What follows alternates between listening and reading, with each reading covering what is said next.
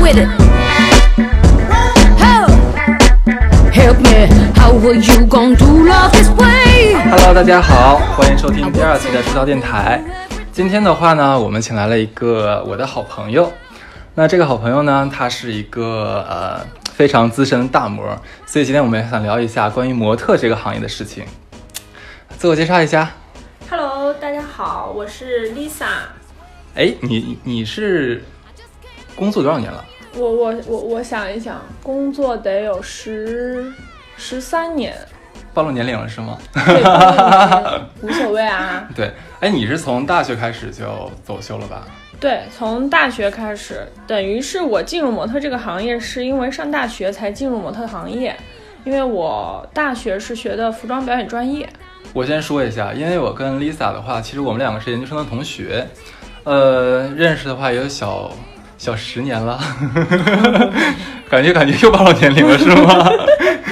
呃，当然，Lisa 现在还是活跃在这个 T 台上面啊。哎，我就特别想了解一下，像那个你当年是怎么忽然想说自己要去做模特的呀？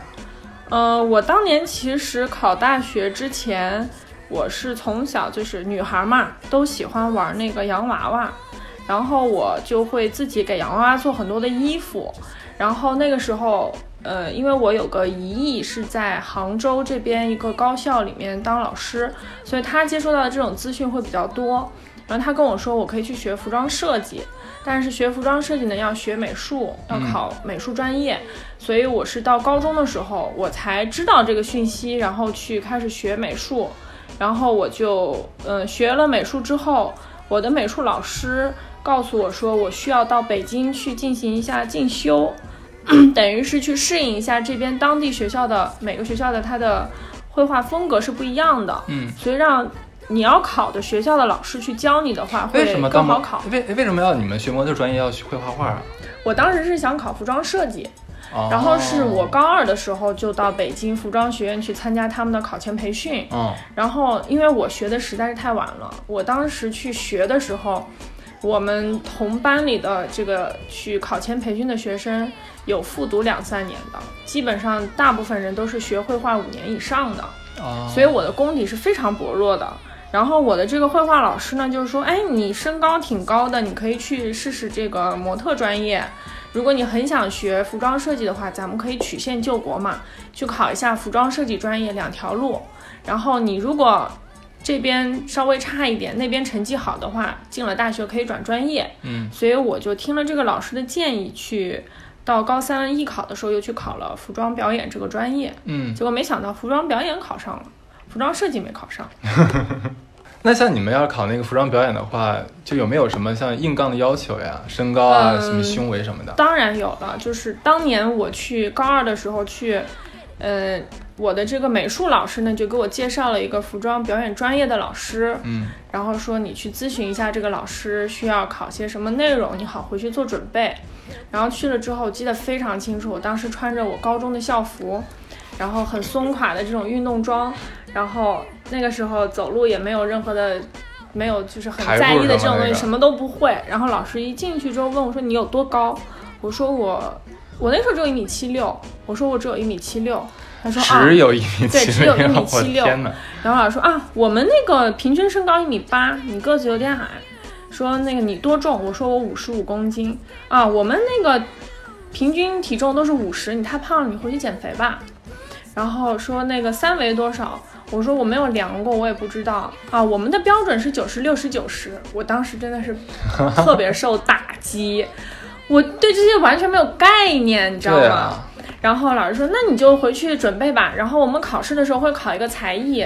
嗯，最好是舞蹈或者是健美操，你回去准备就行了。你这个太胖了啊，你得减肥。我说好的，六十寸的腰是几尺几啊？嗯，二尺一二，一尺多，一一尺多。应该是一尺九左右吧。你像你们模特的女模特的话，将近一米八的身高，然后大概一米呃一尺九左右的这样的一个腰围。对，就是基本上来说，到目前为止，我穿的衣服基本上都是 M 码的。就那只能腰部很松垮。对，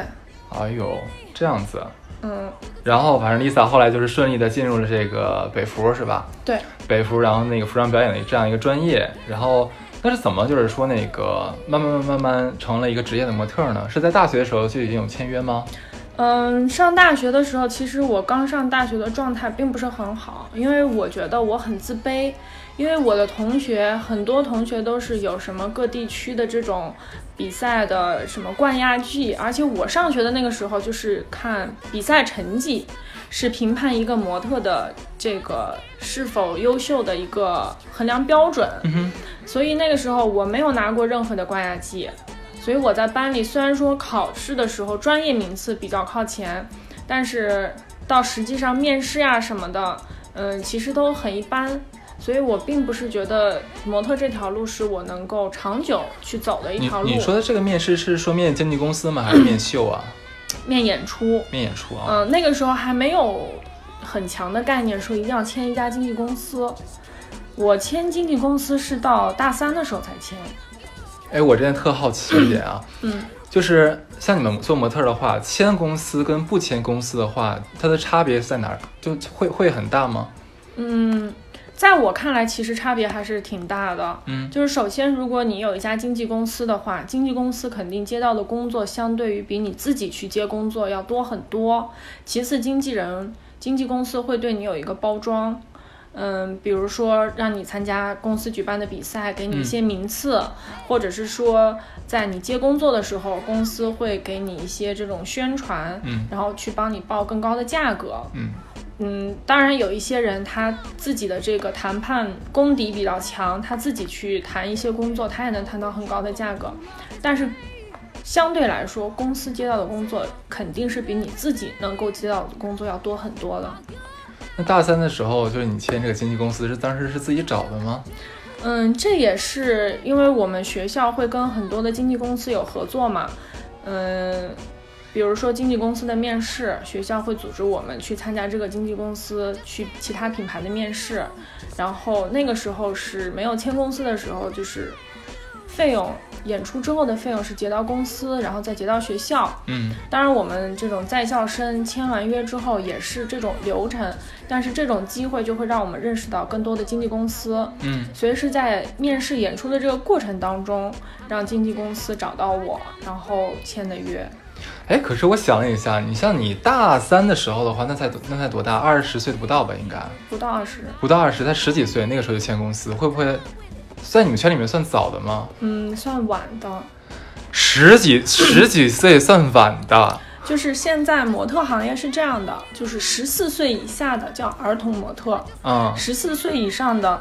都可以被划分为成人模特。十四岁以上就可以签公司正常十工四作了岁。以上就可以签公司，但是这个签约的过程呢，是因为毕竟是未成年人嘛，对的，呀，所以他是需要你的法定监护人去帮你签这个合约的。嗯哦，，但是公司里确实是目前来说，公司也有很多就是十四五岁这种进入公司来做职业模特的。那我看十四五岁小姑娘还没发育成熟吧，应该身体什么的各方面条件也是 OK 的吗？因为现在，嗯，国际趋势，嗯，模特它并不是要求你就是胸围很大，就是在我刚做模特的那那个时候，种像什么金卡戴珊那种大胸大屁股小细腰那种嗯，现在已经不是很流行了。哦，就是在我刚做模特的那个年代，就是一定要长得很漂亮，然后三围曲线很好的。但是现在的模特流行趋势呢，就是比较个性，嗯，这种模特会比较，你你说的个性是说那个像长相啊什么东西的吗？嗯，长相比较个性。其实模特最重要的是，嗯，经纪公司即便去很包装你， 但是你的这个自身条件如果不是很好的话，你花再多的钱去包装，你也是包装不出来的。就像演员是一样的，你经纪公司花了很多钱去让你拍戏也好，拍电影也好，如果你自己的演技不好的话，嗯不受大众的喜欢，嗯，那你就是挣不到钱。像模特的话，她我觉得。当然，像什么何穗、刘雯那种，我们暂且不谈。就正常，呃，这样的影影签约的一个正式的模特的话，她的受众更多的应该是、嗯像什么设计师啊，对这些才是她的客户吧，对吗，？这些是他的客户。哎，我就问个我自己特别好奇的问题啊，因为你像在网上，我我估计你自己上网的时候也也可能会看到这样的言论，就是说，呃，好像很多的模特不是我们正常人审美中那种大美人儿，对，是这样。这这这个是为什么呀？为什么不选一些很漂亮的女孩啊？嗯，其实不管是模特也好，演员也好，其实最重要的是让大众能记住你。模特最多更多面对的其实是客户，嗯目的就是让客户能够记住你。然后你呢，作为模特呢，你的作用是去展示设计师所提供的服装，然后你让其他的这个消费者能够记住设计师的这个服装。那么首先你自身，呃，要有一个很好的身材，你能穿得上、穿得起这套衣服。这种穿得起呢，就是说你穿这个衣服会很好看。嗯哼，其次呢，就是让人很容易记住你。这种记住呢，嗯、之前会有人在网上会说什么啊，你在时装周的时候你摔倒呀什么这种去博人眼球，这种东西只是一时的。嗯而且在这个时尚行业里头呢，即便就是你长相现在流行这种长相比较个性的模特，当然在几年前不是这样的流行趋势，对，所以流行趋势是每年都在变换的。所以你今年很火，不见得你明年也依然很火。哇塞，你们你们行业的这个竞争竞争压力是按年计算的是吗？对，这种竞争压力是非常大的。天而且哪现在跟我一起工作的基本上都是九五后，那跟你也没有差多大呀，嗯，跟我是没有差很大。因为因为从呃，因为咱俩认识很久了嘛，就从我个人感觉上来看啊，就是嗯，包括说我在什么网上看到一些秀里面那些模特，就我觉得你算是常人眼里面长得那种好看的脸，这个如果按照你像你刚才讲那种的话，会不会给你的整个职业生涯是带来好的还是带来不好的呀？嗯，这个看怎么说，因为其实，嗯，品牌就是现在在活跃的品牌很多，嗯当然每个品牌它的定位是不一样的，比如说运动装，比如说晚礼服，比如说一些很个性的这种潮牌，那它需要的模特的类型是不一样的，所以就是不是说，呃，我现在这样就是会怎么样，只是说我适合哪些品牌。所以说，像模特的话，也跟演员一样，可能就是像演员的话，有些人就适合那某某某些角色，其他角色的话，他可能不适合去演。模特的话，在工作的时候也有这样的区分吗？对，有这样的区分。可是我看像那个有一些模特的话，动不动就说什么秀霸嘛，在什么巴黎时装周啊、米兰时装周什么的，就拿下了几十场这样的演出。那他这种算不算是通用的脸，还是怎么着？呃，它呃可以这么说，它是通用的脸，就是说它呢是更受大多设计师喜欢的。这种的话，你说你觉得更多的是因为他的外形条件，还是说是他的性格一些软的东西呢？嗯，都有，都有嗯这些是综合考虑的。哦，因为我记得非常清楚，我有一年在美国参加比赛的时候，然后我的导师是美国一个很有名的这个星探，嗯他也是自己是模特出身，然后我们在比赛的后台，因为是各个国家的选手都有，然后在总决赛的时候，他就在后台很强调的跟我们说说，嗯，模特呢，首先要做好自己该做的事情。就是我曾经在国内有接触到一些模特，就是嗯，上台之前，因为在我刚做模特的时候，那个时候大家注重的是漂亮，嗯认为漂亮的就是一个好的模特，嗯然后你上台之后要让自己变得如何如何的漂亮。然后我也就是听一些导师跟我说啊，你觉得这个化妆师给你化的妆不是很好看的时候，你就自己去卫生间把这个妆改一改，改到更适合你自己。哎，你们可以自己改改妆容啊。嗯，你先听我说完。 OK，但是这个事情呢，我们在差不多七八年前是这样的，嗯，包括比赛，那肯定是你展现你自己最独特的那一面，嗯，这个改装我是认可的，但是在秀场上面改装，其实我个人是不认可的。加上我美国的这个导师就跟我们非常的强调这一点，说，嗯，给我们举了个例子，说他曾经遇到一个模特，他觉得化妆师给他化的妆不好看，所以他自己去把妆改了。改了之后呢，我这个导师就非常严厉地批评了他，并且说这个模特我永远不会再用了，因为整个一场秀为什么要求统一的妆容，这个是设计师的一个理念的问题。嗯哼，你在这个秀场上面，你是去表现设计师的服装，不是去彰显你自己的个人特点，嗯这个不是比赛，嗯所以你要很服从设计师的一些规定。嗯和纪律，而且给你分配的衣服是设计师认为最适合你的衣服，不是你自己来购物买东西。嗯哼，所以不要认为这套衣服我觉得我穿的不好看，我就不去演，我就摆情绪。这是其实是在我工作这么多年当中，中国模特很多人都会有这种问题。这就是一个模特，就是 personality 个性的一个对东西，。但是在我看来就是很不敬业，嗯，嗯很不职业。嗯因为说白了，模特你就是一个展示衣服的衣架子而已，嗯你不应该在这个时候去彰显自己的个性。哼。我们再拉回来啊，就是说，像我们也很好奇啊，嗯像你们这种就是说模特表演专业的学生，在大学里面，就你们的生活跟像我们正常，像我是属于商学院的嘛，嗯，的生活你觉得是一样的吗？我觉得天天打个刀塔呀，然后上的那个门口、外面那个小吃街吃点什么麻辣烫呀，什么东西的？其实，嗯，我一直对我的大学生活是抱有一种遗憾的，因为，呃，家里有亲戚嘛，嗯哼，然后哥哥姐姐什么的上大学就会说啊，今天参加了什么社团活动啊，我们学校那个，呃，逢年过节组织了一个什么这种这种晚会啊，那种集体活动呀、我们班我不知道是因为我们班的原因，还是说我们这个专业的特性，就是学校的活动好像我们都不知道。为为什么？就是一些什么什么晚会啊什么的，感觉好像都跟我们没有什么关系，没有参加过。然后包括我们班的这个凝聚力，我也不知道是因为嗯班级原因还是怎么样，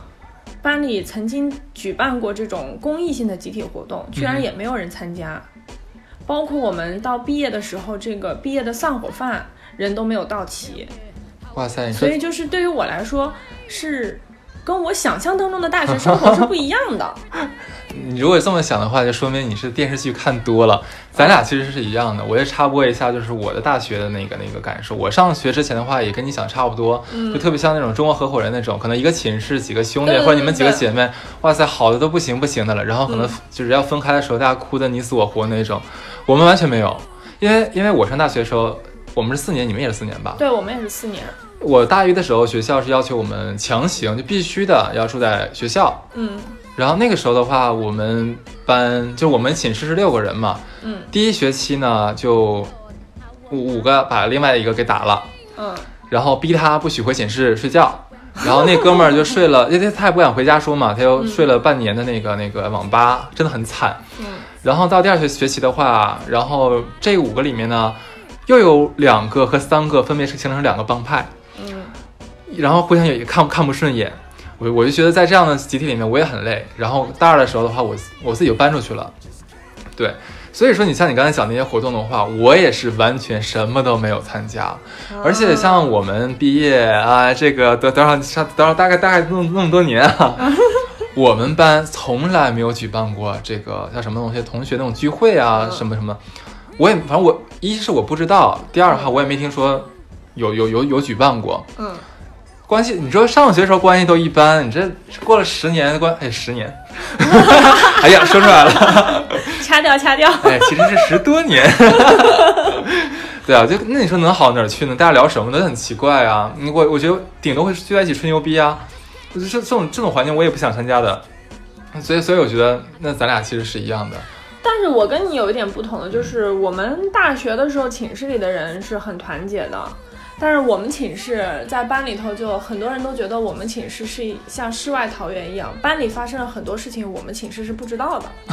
都是后知后觉的。跟我一样，然后我们寝室的人就是，嗯，平时跟其他的同学，嗯，好像社交的也不是特别多，除了上课，嗯然后就是工作演出，然后私下里的这种聚会，更多的都是我们寝室的六个人自己私下聚。那咱俩还是差不多，就属于是整个班级里面的一个边呃边外边外群体，嗯 就就是这个感觉。对对对，那那基本上我觉得好像好像也没有我想的那种，因为因为我们之前听说像那个呃什么北影啊、央戏他们那帮学生，大学时候开始接戏了嘛，嗯，我感觉他们好像似乎就没有什么大学校园生活。我以为你们当时也是这样子啊、呃，我们是有一门课叫做表演实践课，嗯然后这个课怎么打分儿呢？就是我们去参加学校组织的这种演出活动，或者是你已经签了公司，你要去参加公司组织这种演出活动。但是你在其他的文化课这方面，你要自己去把握，就跟正常的这种大学规章制度是一样的。你缺课三分之一，那你这门课就是零分儿，你第二年就要涉及到补考。那假如说像有一些像你们，呃，本科的时候就已经签约公司的话，那外面工作就是很多的时候，没有办法保证正常的出勤率怎么办啊？那你就只能自己去做一个取舍，你是要保住这门课，还是要保住你现在的演出活动？那像你们像你们学校的话，不会说呃，针对你们这种已经签了公司的，然后正在冉冉这个星途坦荡的这样的同学，开一个什么绿灯之类的吗？没有，没有。因为它毕竟是一个正规的大学，哦，我知道你们是正规大学。 而且就是，嗯、我们班曾经就有人因为演出太多而退学，然后之后我的学弟学妹有也有部分人是因为演出太多，觉得这个。可能是觉得这个文凭拿出来也没有什么太大的意义，然后自己的星途一片坦荡，那我就选择继续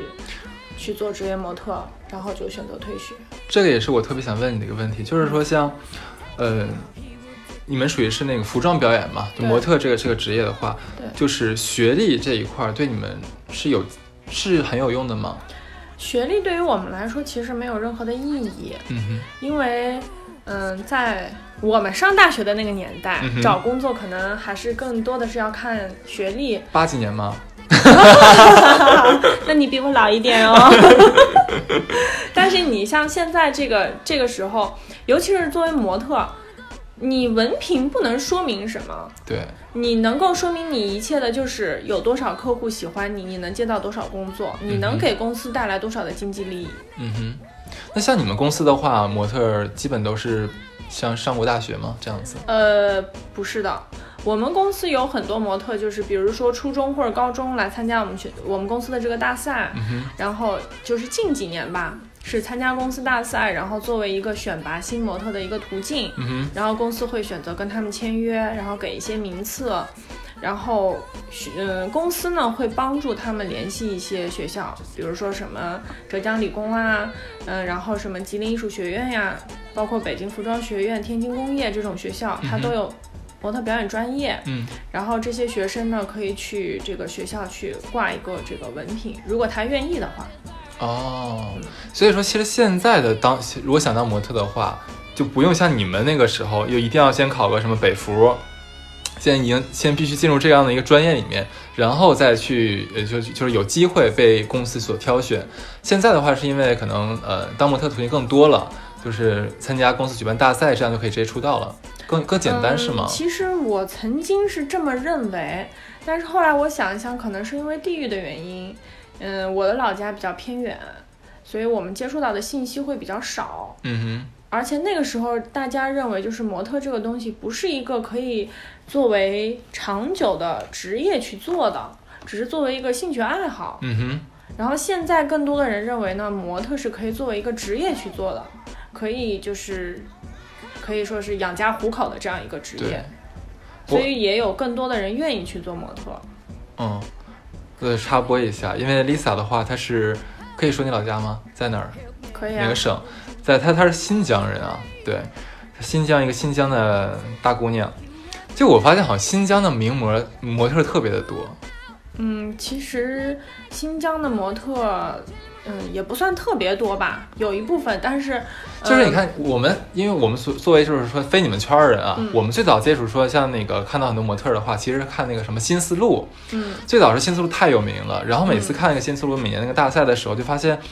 好像新疆的选手超级的多。呃，它是这样，新丝路它因为有很多的赛区，嗯哼，它在很早之前就确实是有新疆赛区，但是输送模特量最大的一个是山东，一个是东北，山东和东北对，是因东北为三省，是因为他们高吗？对，因为高，哦，哎，可是好像就我可能是是一个不太专业的圈外人，嗯东北的名模好像真没有听说有谁。嗯，也有，但是其实对于模特来说，嗯、更多的人只是知道他的名字，嗯哼，嗯、也不会去细究说他到底是哪儿的，哦，可能只是我们当时看节目的什么的一个一个直观感受是吧？嗯哦，了解了。哎，那说一下，像像你们签了经纪公司，好像都会配什么经纪人和助理是吗？嗯，有经纪人没有助理，助理是要自己请。嗯，助理这个东西对于我们来说，助理，你除非是像什么刘雯啊、何穗这种嗯，哼他们会带个助理。我们请助理没有什么必要，因为其实模特的收入不是特别多，不是你们想象当中那么多的。哎，说到这一点的话，我们先先把这个经纪人这个话题先放一下，先聊一下收入这个问题。我也特别好奇啊，这这个东西，就是我们感觉好像模特的收入是非常高的，因为我在做这些节目的时候，我跟呃像我们一个小团队聊了一下，好多人他们会托我问你，好像你们是按秒还是按分钟计费的，是吗？嗯，不是的。不是的吗？就说好像在什么就是 T 台上走一分钟多少钱？嗯，这个只能是这样说，就是只能说曾经有人去这样推算过，就是这个模特出场费是多少多少，然后平均下来他每走一步是多少多少钱，但并不是以这个去呃去报价，哦，报价都是按这个工作性质去报价。你说的工作性质是什么意思、啊？就是比如说这场演出，然后是给某一个品牌，嗯哼然后以这个品牌的这个实力，然后这个品牌的影响力，然后去进行报价。哦，所以说走越大牌的赚的越多，对吗？不一定，有可能走的越大牌，你赚的越少，这是怎么回事嗯因？为品牌越大，它的曝光率越高。就比如说北京时装周或者上海时装周，它的报价就很低，它远远低于平时的商业演出，嗯但是它的曝光率很高，嗯所以品牌会以这个来去跟各个经纪公司压价。它等于说是，其实，嗯、模特每次接一个工作的话，它等于说是有两部分的获得，嗯一个是一个现金的报酬，还有一个的话就是那个一个曝光度，对这两个是要合起来计价的，对吗？对，这个是要合起来计价的。我方便问一下， 像你们那个这个这个这个，正常来说，月薪大概是多少吗？这个我是真的没有办法告诉你月薪是多少，嗯因为模特演出也是分淡季和旺季的。旺季的时候，可能我一个月的时间每天都有工作，嗯，包括试妆啊，包括排练呀、这些都算在内，每天可能都很忙。那也有可能在淡季的时候，我可能就没有什么工作，一个月可能只接一两个工作。所以我们的工作也不是按月薪计算的，都是按每一场嗯。这一场演出多少钱。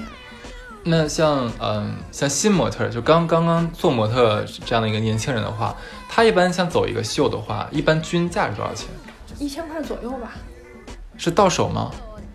嗯，公司呃有的看品牌吧，呃，如果是时装周的话，上海时装周可能一场也就是在一千五左右，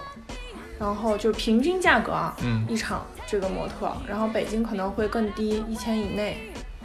那感觉好像也也不便宜啊，赚的还是蛮多的呀。我觉得一如果这么算的话，一个月五六万，没有那么多。如果是一个新人模特的话，赚不了这么多。旺季的时候也赚不了这么多，是吗？旺季可能个别的人有可能吧，但大多数大概率是不可能的，是吗？对。那那那我们在就是就是我们看放放到整个模特行业里面，嗯刨掉最低的和刨掉最高的，就是中间这个大部分的模特的话，你一般现在你像你们年薪大概是在怎么样一个范畴？八到十万吧，人民币吗？人民币。八到十万人民币对，啊！这个这个太太太模特，因为你出要 乎我想们意料了。你要想到，虽然说中国的品牌很多，客户也很多，可是一场秀它顶到天。如果是办品牌的大秀，比如说像迪奥呀、LY 这种办大秀，它需要六七十个人，可是基本上普通品牌都是二十到三十个人。嗯哼，二十到三十个人，光北京就有十几万的模特，你你说的这个十几万模特的话是就是说签公司的，签公司和不签公司的，不签公司的这些人的话，我们好像听着叫野模是吗？嗯，我们会有些人会这么去说，它叫野模。啊，对啊，这是个听众朋友们啊，其实是这样子的，就他们这个行业呢，就签公司的话，就属属于是正规军啊，就正规的模特儿。那如果没有签公司，像我们看很多网红啊，他们的话，其实其实对于正规军来说，这帮人叫做野模，是这样子的。那像野模的话，他们没有经纪公司，怎么能拿到像迪奥这样的秀的一个入场券呢？嗯，它每年面秀是这样，嗯，品牌方呢会在中国地区找一个这种专门去做面试的这种机构，一些大的这种公关公司，它因为有一些品牌它需要包括舞台搭建什么的，它可能是直接让中国的这边的公关公司去做了。嗯那有一些品牌呢，他们全部都是自己的原班团队过来做，他就会找一个地接的这种，就有点像这种中介一样的，嗯他会去联系很多的这种模特公司，嗯然后这种模特公司呢，因为有一些人他是从模特公，有一些经纪人啊，他是从模特公司里面跳槽出来，自己单干经纪人，他认为他自己手上的资源足够，可以接到足够的工作养活自己，那么他们就会去给一些自己建立的、曾经认识的这些模特去发一些通告，哦，还可以这样做是吧？嗯，了解了。像刚才的话，我听说你好像之前有有走过国际时装周，对我去过纽约，纽约时装周是吧？嗯。那能大概给我们讲一下就是那次的一个经历吗？就怎么面到国外去的？呃，那次的经历也是公司，那个时候公司也想把业务拓展到国外嘛，所以就是派了公司的一个经纪人带我们去纽约，直接去找各个经纪公司去面试。然后在这个期间呢，就是有等于像是插队一样去了这个某个品牌去面他的秀，然后就面中了。哎，等一下，你刚才讲的是说你国内的经纪公司带着你们到国外去面国外的经纪公司，对，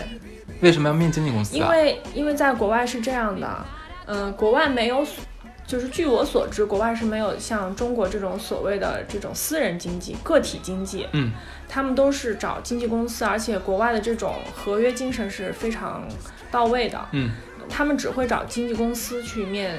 模特，除非你自己把自己经营得很好，你很知名了，可能你这种网红，这个某个品牌会直接找到你。但基本上大家都会去搜这个模特是哪家经纪公司。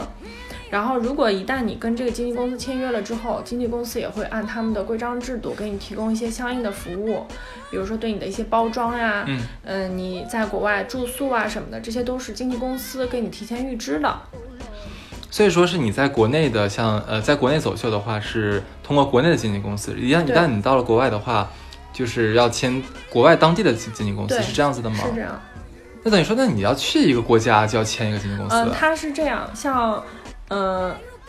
大家熟知的这个四大时装周，它其实很多，嗯，经纪公司是在这几个国家都有业务的，嗯所以你可能签了纽约的这家经纪公司，它如果在其他地方有分公司，你到这个时装周的季节的时候，你就可以去。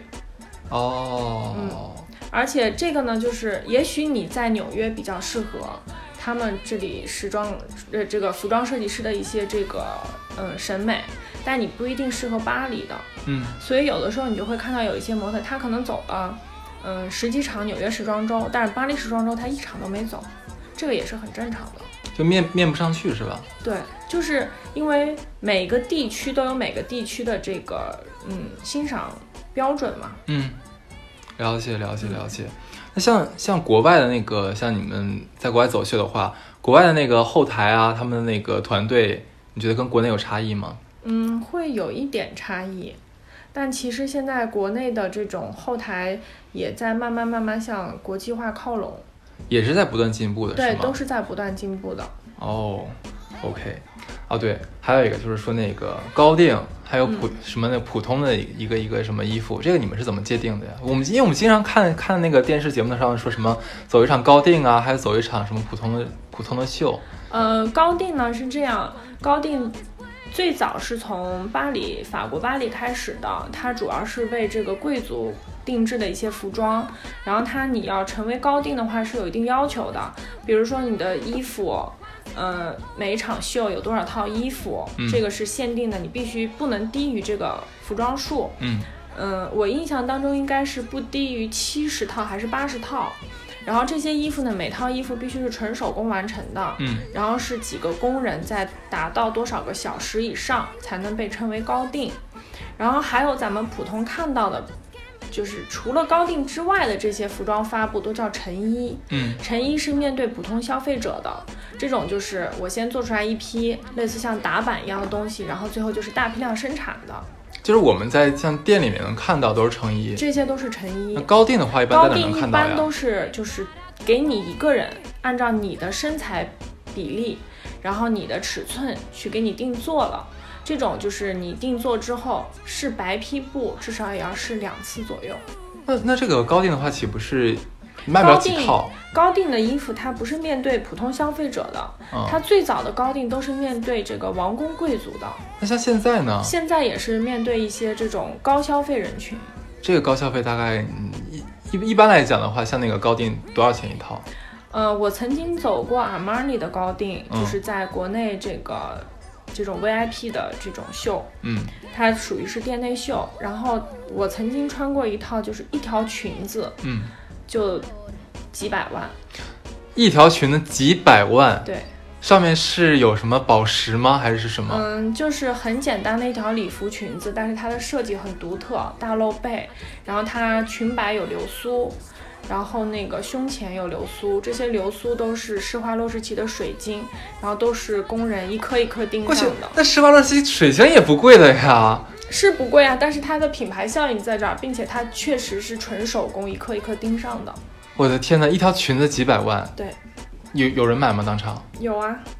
就就你们走完这个秀，就立刻这个裙子就卖掉了。对啊。当然，他买的不是我身上穿的这条裙子，是要啊为他量身重新定做的。然后这个工期至少是在三个月左右吧，三个月到半年，这都很正常。那像那像这个高定的话，一般像像一个一个版型啊，就一款只高定卖给的，一个人，你说全球卖还是说一场秀是卖给？全球只卖给一个人。等等就是等哎等一就是，下比如说我穿的这条裙子，啊，有一个客人看上了，你也看上了，品牌方是不会给你们俩卖同一条裙子的，他会在第二个人买这条裙子的客人身上，比如说你是第二个看中这条裙子的客人，那么他会在你的这个裙子的基础上给你做一些改动，等于说重比如新说设计了一款。对，比如说我之前这个客人买的，我穿的这条裙子是个大露背，那么第二个客人可能会给他在背后加一层黑色的纱，或者是其他颜色的纱。就是不会两条裙子完全一样，因为高定就是独一无二的，仅此一件。全球就仅此一件。对，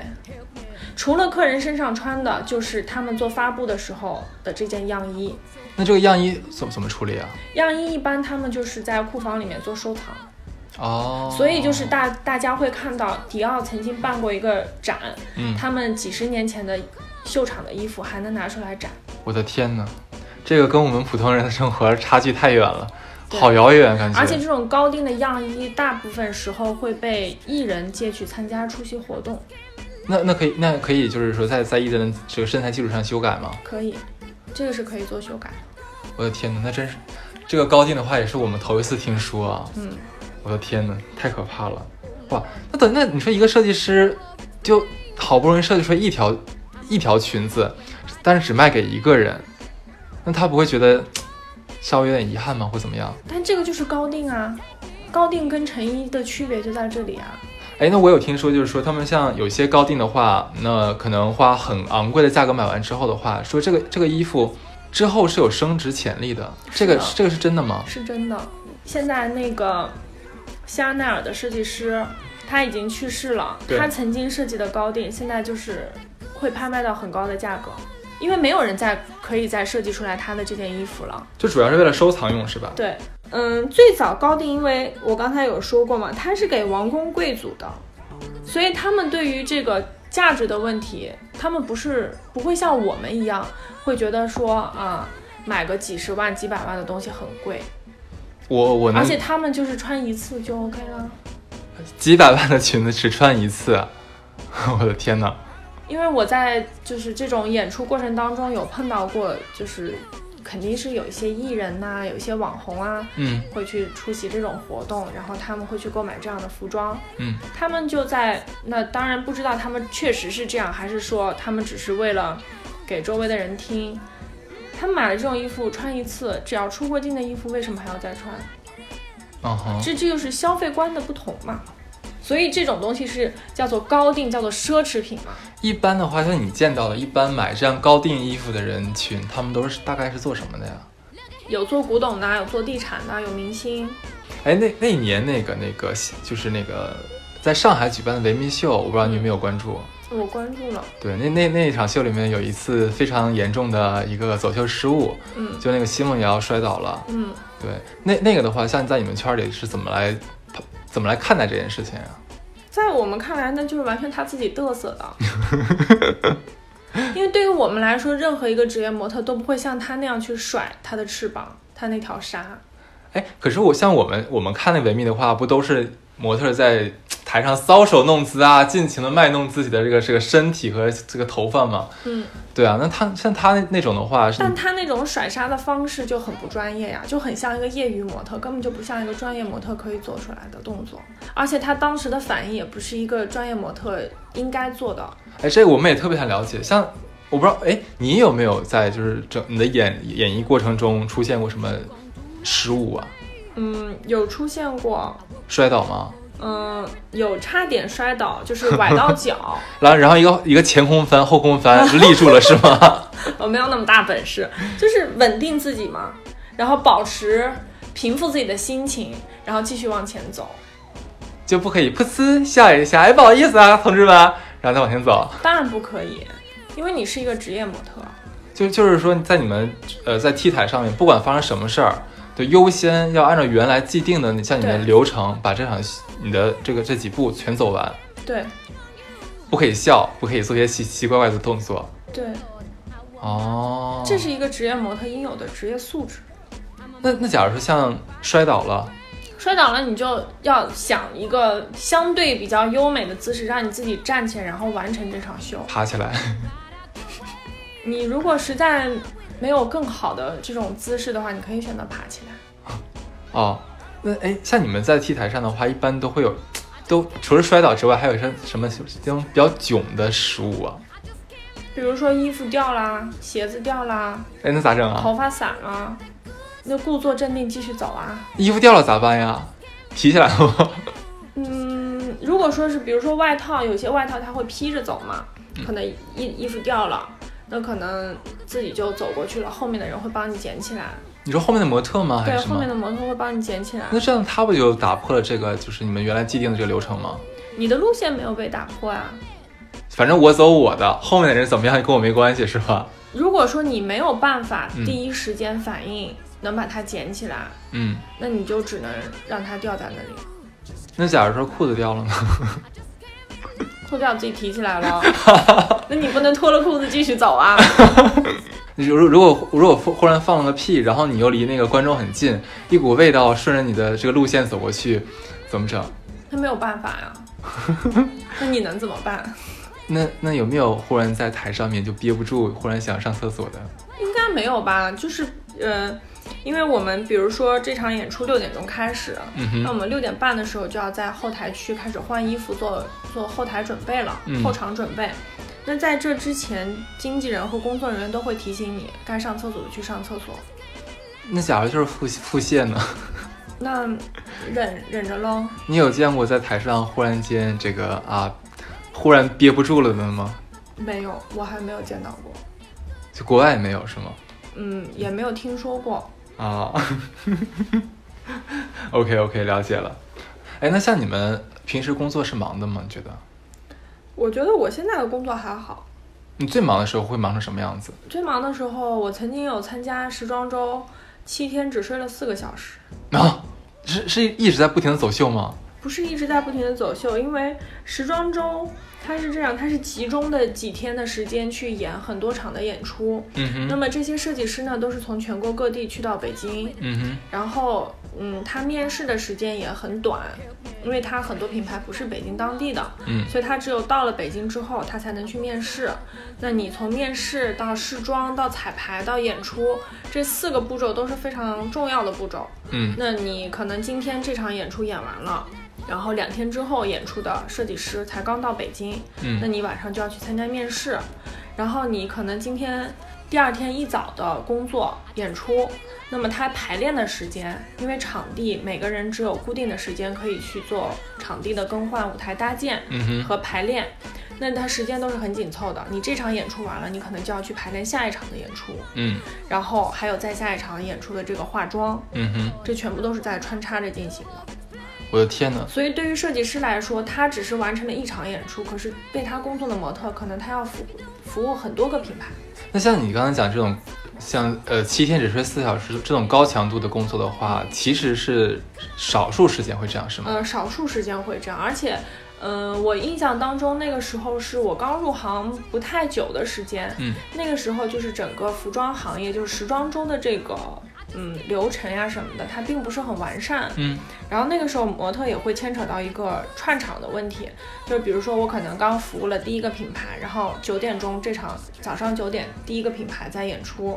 然后第二个品牌是十一点半，嗯，十一点半，可是他又不在北京饭店，他在另外一个场地，中间还要牵扯到模特打车过去，嗯然后包括换装，就是妆面的改变，嗯所以就会有出现过说模特会因为赶场次而耽误演出的事情。嗯嗯嗯，现在呢，就是，呃，服装协会呢就出了一些规定，就是如果你两个场次离得非常近的时候，是不允许这样接演出的。嗯，就是所有的规定都是在实践当中慢慢的去完善的嘛。就到今天来讲的话，就你觉得整个模特行业这个各项规范的话，已经是相对完善的吗？还是说还有很大的提升提升空间？嗯，还有需要提升和改变的地方，但是嗯相对于我刚入行的时候，已经改变了很多了。就是我现在很好奇啊，像模特的话，我我不知道这么说准不准确，嗯，其实更多的是一个被选择的一个行业，对，不不能说像我像我是做金融行业的，我们可以主动去找项目，主动去做项目。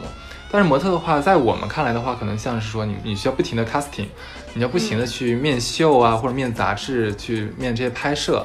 面上了，那你可能就有工作；面不上的话，就就就没有办法，那就是没有工作。对，是这样。那你觉得大多数时间其实都是在等待的吗？对，这个是不是很痛苦的一件事情？嗯，我觉得刚开始会觉得很痛苦，但是后来就慢慢习惯了，就自己也想明白了。因为，嗯，服装品牌很多，嗯每个品牌都有自己独特的一个服装调性在里头，嗯你不可能去适应每一个品牌。嗯当然，我不能说不是所有的人都不能适应每一个品牌，也有一些人他会适应大部分的品牌。嗯就像你说的，他可能一场国际时装周，他成为秀霸，他接了二三十场、四五十场的演出，哼嗯这种他是可以被大多数品牌所喜欢的一个模特。嗯当然，大部分人他不是这样的，嗯，所以很多时候都是在等待，然后在不停的去面试。你说很多模特，如果如果是我的话，可能我觉得，假如说一两年我的希我我能面到的活儿都很少的话，我可能就做不下去了，因为我觉得熬不下去了，我可能看不到前方的路了。你们会有这就是感觉吗？就是如果，嗯、你面十场演出，五六场你能中，其实你就已经是一个相对比较优秀的模特了。嗯但如果你持续很长时间总是面不中的话，嗯比如说一年的时间你面了一百场演出，你只有十个工作定了；两年的时间你面了两百场，你只定了十五个工作，那你就要考虑一下，你是不是真的适合模特这个行业了。像我说，像咱俩刚才讲的这种情况，面的面能面上的工作很少的，现在是大多数情况吗？就大多数模特会面面临到这个问题吗？我觉得是的，因为你刚才说一个数字，我觉得很可怕，就光北京就有十几万的模特，对，我觉得这个竞争压力是很大的。非常的大。品牌嘛，其实我们知道的品牌就那么就那么那些，一年的话顶多两场嘛，就是春夏和秋冬两场秀，就就就没了。就是这个模特数量是我在嗯、呃一篇新闻报道上看到的。嗯我也一直很好奇，这十几万的模特都是从哪儿来的？因为其实大家熟知的模特公司，在北京来说也就那么几家公司。我们公司算模特人数比较多的，嗯有几百人，嗯有的模特公司它可能就几十号人，嗯连一百人都不到。这样统计下来的话，可能北京也就能有一两万的模特正在在活跃当中呢。所以可现是他在是这野个模， 这个这个十几万，我也不知道他们是从哪儿统计出来他的，们是把网红也算进去了是吗？ 嗯，也可能吧，啊、那那那像你们的失业率高吗？会很高呀，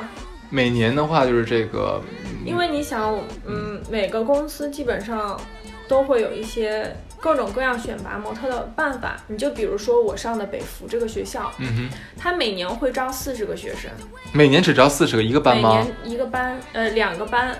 每个班二十个学生，一共就是四十个。然后现在北服还出现了这个大模和小模，所谓的大模就是身高比较高，可以走 T 台的；嗯小模就是只针对平面的，就是身高可能稍微低一点，一米七左右或者一米六几的这种，它只适合平面，它走不了 T 台。这样的话，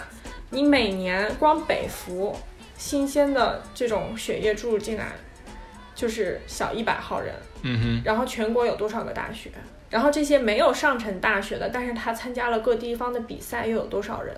每年都有新人，也就意味着每年都有人被拍死在这个沙滩上。哼，我们刚才刚才啊，就是这上半段啊，我们其实跟那个 Lisa 聊了很多关于她自己的一些做模特的这样的一个经历啊。当然，有些东西虽然我们认识这么多年了，也是我头一次听说啊，像这个高定几百万一套呀，然后模特大多数的工资可能在这个八到十万这样这样远超我们想象的这样一个工资啊，这这这些事情。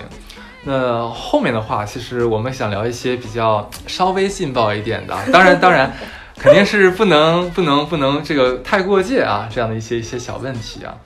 我们先从比较弱一点的问题开始啊，像你们这个模特圈的话，是不是真的存在一个什么鄙视链啊？你所谓的鄙视链是什么？就例如说是像那个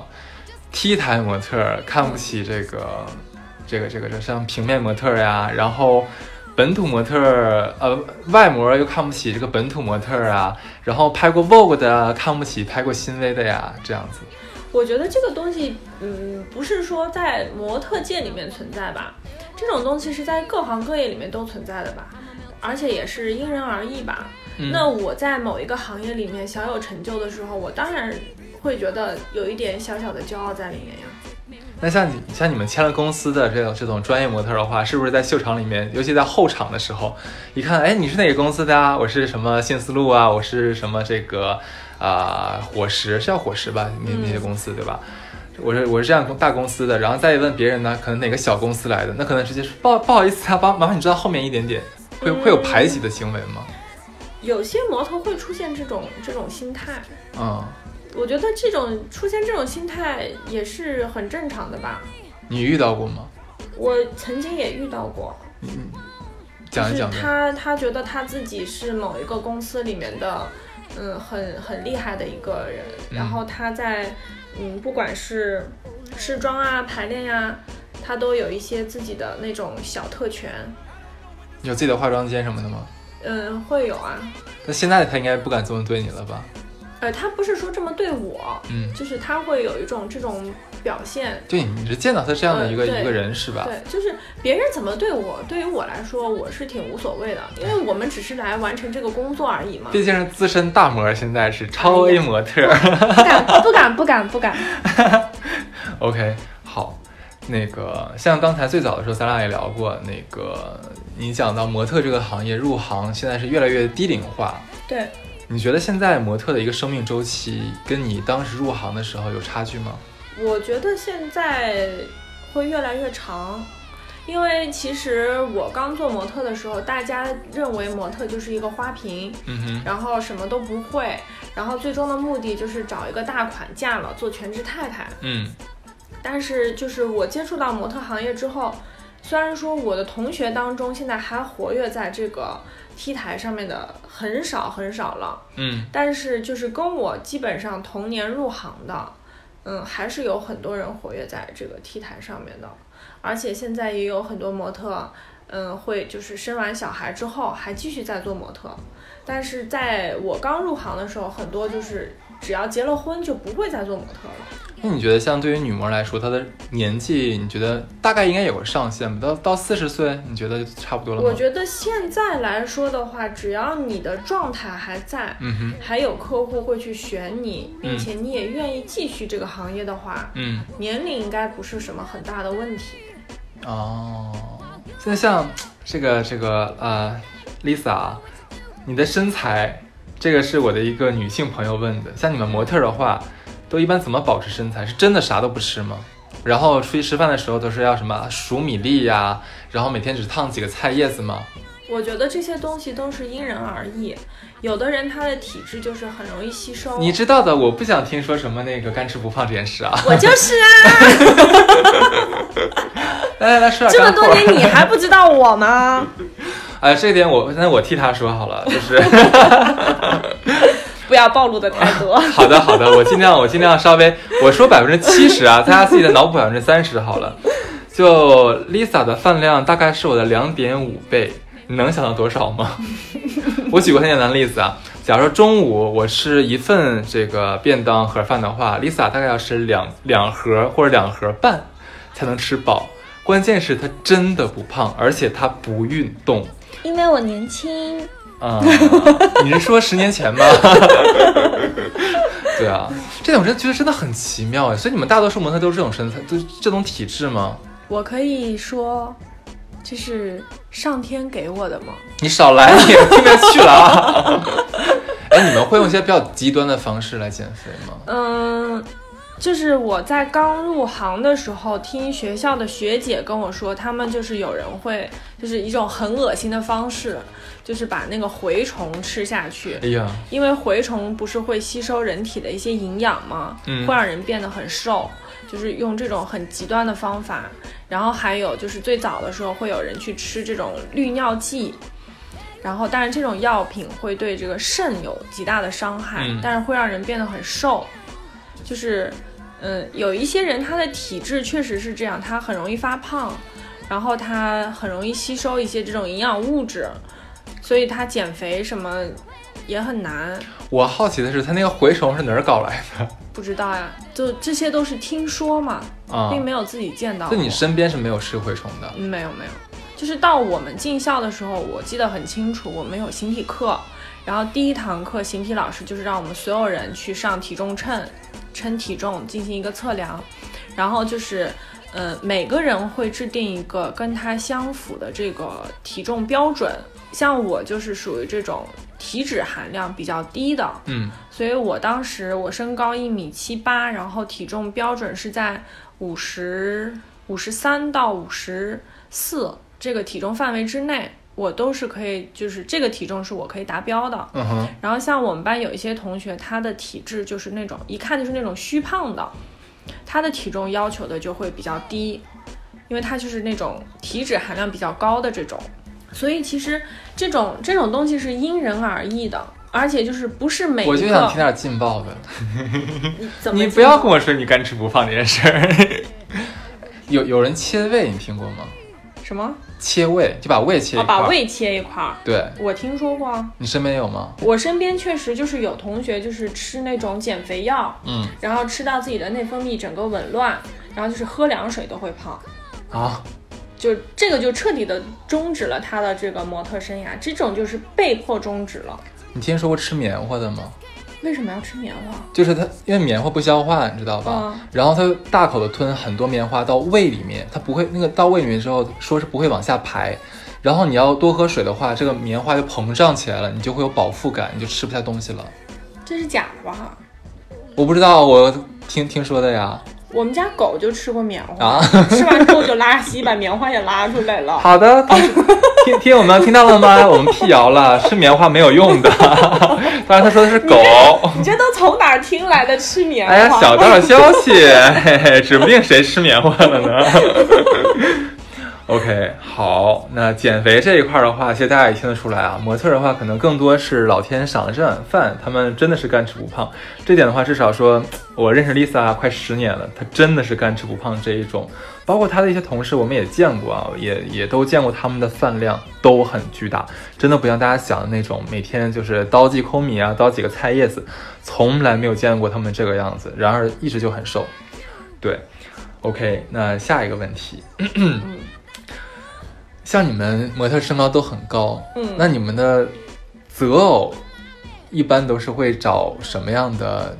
这个这个条件的呢？喜欢的，这个喜欢的话，我们量化一下，嗯，例如像身高的话，你有没有要求？我没有要求呀，你少来，你再说。我是没有要求的，对不对？但是不见得对方对我没有要求嘛，对不对？你比如说，我现在一米七八的身高，我找一个一米七五的，我觉得没有问题呀。嗯，但是人家会觉得心里有负担呀。我从来没有，有听过你有一米七五的男朋友，谢谢。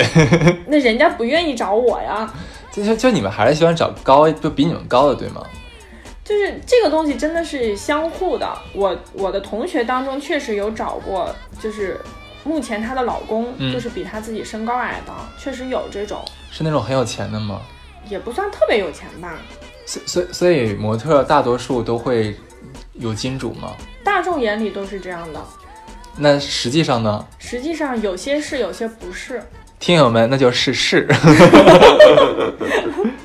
所以，所以我那我好奇一点，八卦一下，一般你说找金主的话，都是通通过什么途径呢？能找到金主？因为你像你们走完秀的话，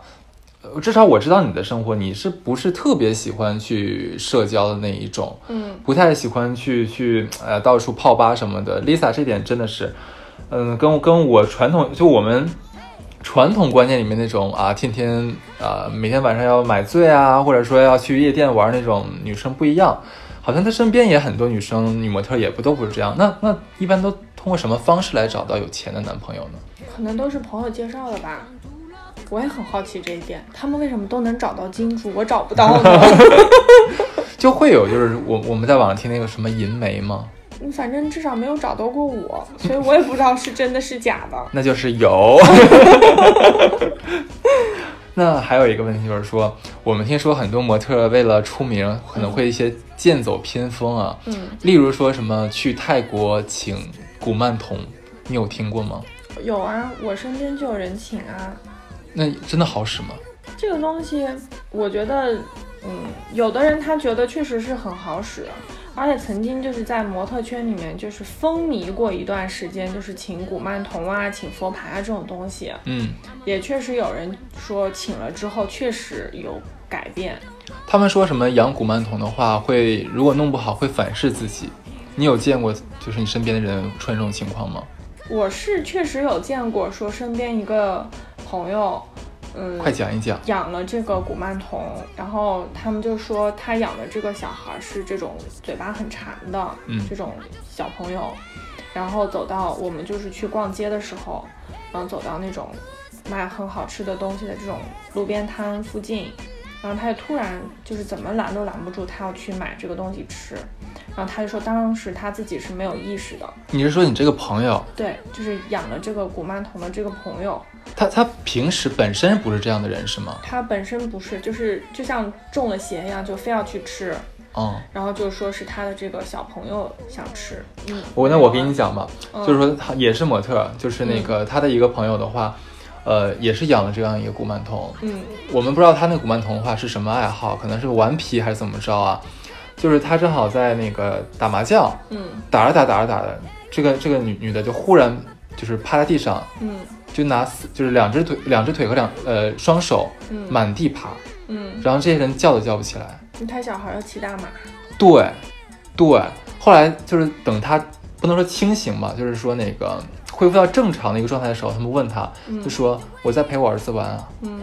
我就觉得反正好就是好当妙，时也是听过很多这种东西，嗯然后那个时候其实我也我也买过佛牌的，然后。但是他们就跟我说说这个佛牌分什么阴牌呀、正牌啊什么的，对，然后就说古曼童这种东西是很阴的东西，嗯，嗯，我自己是有一点相信这种东西，但是对这种很阴的东西，我还是会有一些会有一些慎重。嗯所以古曼童啊这种东西我是没有请过的，嗯，而且就是请之前就听朋友去说过这样的事情，其实自己还是有有有一点害怕的。就要害怕会反噬自己什么嗯东西的，对吧？就还是要保持一个敬畏之心。对， OK，了解。那哎，像你们像模特儿的话，应该是经常出差的嘛，嗯全球跑。嗯，那你们在到处演出的时候，有没有碰到过一些什么灵异事件？我没有碰到过。那你身边人嘞？我是听朋友说过，但他不是模特，他是做活动的这种公关嗯公司。嗯他们就是曾经在这个故宫里头，故宫走秀故宫里头做活动啊，。做活动，对，做活动，因为故宫它是有一些偏殿是可以开放的嘛，嗯，它不是说在那个正殿里头，就专门是这种可以供做活动的这种场所。说晚上的时候，故宫不是五点多钟会关所有的宫门嘛？。对，然后他们说，当时他们做的是这种，就是，嗯，应该怎么说呢？就是这种历史性的这种就是活动清朝的这个像是一个仪式啊什么的这种，嗯，就是告诉大众，嗯然后这个活仪式是怎么进行的这样的一个活动。所以他们就是也请了一些这种少林寺的小和尚，嗯哼，说有一天晚上，就是有两个小和尚就突然就像着了魔一样的，就去撞那个他们住的那个宫殿里的那个水缸，嗯，为什么？就是拦都拦不住，嗯就这两个小朋友就一定要去撞那个水缸，就是头都撞破了，嗯就抱回来了，就又跑去撞，嗯然后最后他们就拿绳子把这两个小朋友给捆起来了，然后就请师傅过来给他们施法，然后说是着中了邪了，施了法之后就好了。天哪！当然这个也是都是听朋友说的，也自己并没有去亲身经历过这种事情。我也没有亲身经历过的，但是我很信这个东西。嗯对，像我住酒店的话，因为我也到处出差的嘛，我住酒店的话，我一般是避免住这个什么排头和排尾啊，直对什么什么电梯啊这种。我不知道你们有没有这个这个说法，呃，我们也会，就是讲究一点的人也会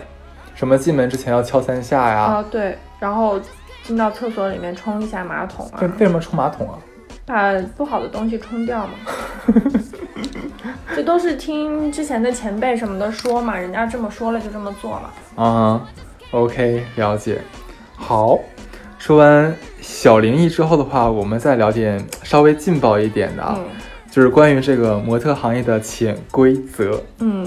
就是你身边有没有碰到过这样的情况？因为我先讲一下我为为什么要问这个问题啊，嗯因为我们听到就感觉演艺圈嘛，可能跟我们金融圈一样，相对来说有点乱。我不知道这个这个字的话，你你你你是否可以接受？嗯对，像像什么嗯，很多模特儿为了拿到秀啊，然后去去主动这个这个。出献出自己的身体这种情况，你你你身边是有的吗？嗯，我身边是有的，但是这种东西就是在我看来，各行各业都有这种潜规则。嗯只是说，呃，模特啊、艺人啊，因为他是受大众和媒体更多关注的，所以他们只要有了这种情况，就会被大肆的宣扬和放大。嗯，但其实各行各业都会有这种情况呀。就就这种情况的话，假如说像那个模特为了拿到一个大秀的话，去跟像设计师或者跟这个摄影师，呃，为了为了上一个封面的话，跟摄影师睡觉，这种这种情况是普遍的吗？我觉得是极少数的吧，还是少数的？还是少数就的不像我们理解的那种的话，好像你为了上秀的话，就必须要怎么怎么样。啊？不是的，不是的。而且这种东西完全属于是个人行为嘛，嗯这个我觉得也没有说非要说出是谁对谁错或者怎么样，这种事情确实会有，哼，嗯但这种事情就是，也有也有可能说是这个设计师啊，或者是什么，嗯，经纪公司啊，或者什么摄影师啊，他撒大网，嗯，捞着哪个小鱼，谁愿意那就谁去了。对，因为我们 Lisa 毕竟还在圈内嘛，她她很多的表达的话，毕竟还是要相对来说，呃，这个这个客气，说的客气一这点都不点是我说的啊，是我说的，是我说的，他什么都没有讲。对对对对对，OK，今天跟 Lisa 聊的也特别开心啊，就是的确是很多这个我们平常这个圈外人不知道的事情。呃，对这个模特圈的一些想了解的事情，或者说一些误解的话，也都跟呃 Lisa 聊的很多，Lisa 也都做了非常这个全面的讲解啊。那最后的话，Lisa，呃，最后一个问题，嗯呃，两个问题好了。如果说再回到十年前的话，你还会选择这份职业吗？我觉得我还会选择这份职业。嗯其实对于我来说，现在的状态就是模特只这个工作，嗯哼对于我是一个我喜欢，也是我的爱好，嗯然后并且它可以给我带来一定的收入。嗯你要说我一直坚持这件事情，它也只是出于说我很喜欢这这这份工作，嗯因为它会接触到不同的人，嗯然后接触到不同的服装品牌，嗯然后你不同的服装品牌，你所穿到的衣服，你要是用不同的方式去表达的，所以这种东西对我来说就是每天都是新鲜的，因为我曾经去做过实习的工作，嗯就是咱们读完书回国之后，对，我去实习，当然可能实习生的工作会相对枯燥一点，就这种坐班的生活对于我来说，我是不太能接受的。嗯哼，所以现在这种状态，我觉得是我过得蛮开心的，并且在其他的时间，我可以做一些我想做的事情。嗯，了解。其实我觉得一个女孩的话，有这样一个有这样一份职业，到处去走一走，见见世面，见见不同的人，形形对色色的这样新鲜的事物的话，其实是丰富自己的内在很有好处的一件对事情。对，好，那最后一个问题的话，就是说。呃，有一些，呃我相信听众里面肯定还有一些像年轻的小男孩、小女孩儿，那他们也想走上模特这条路，那你你会对他们有什么一个前辈的忠告吗？就是，嗯，如果你想去试一试这个行业是否适合你的话，你可以在你的这个，比如说寒暑假，嗯哼，如果你还是学生的话，你可以利用你的寒暑假去跟一些经纪公司去签一份这种代理约，或者去参加一次比赛，你去体验一下这种生活，是不是你真正的去适合这个工作？嗯，你是不是真的喜欢这种工作？其次呢，就是如果你想走上职业模特这条道路的话，你对你自身的这个嗯内在的修养肯定是有一定要求的，并且你一定要克制住自己的嘴，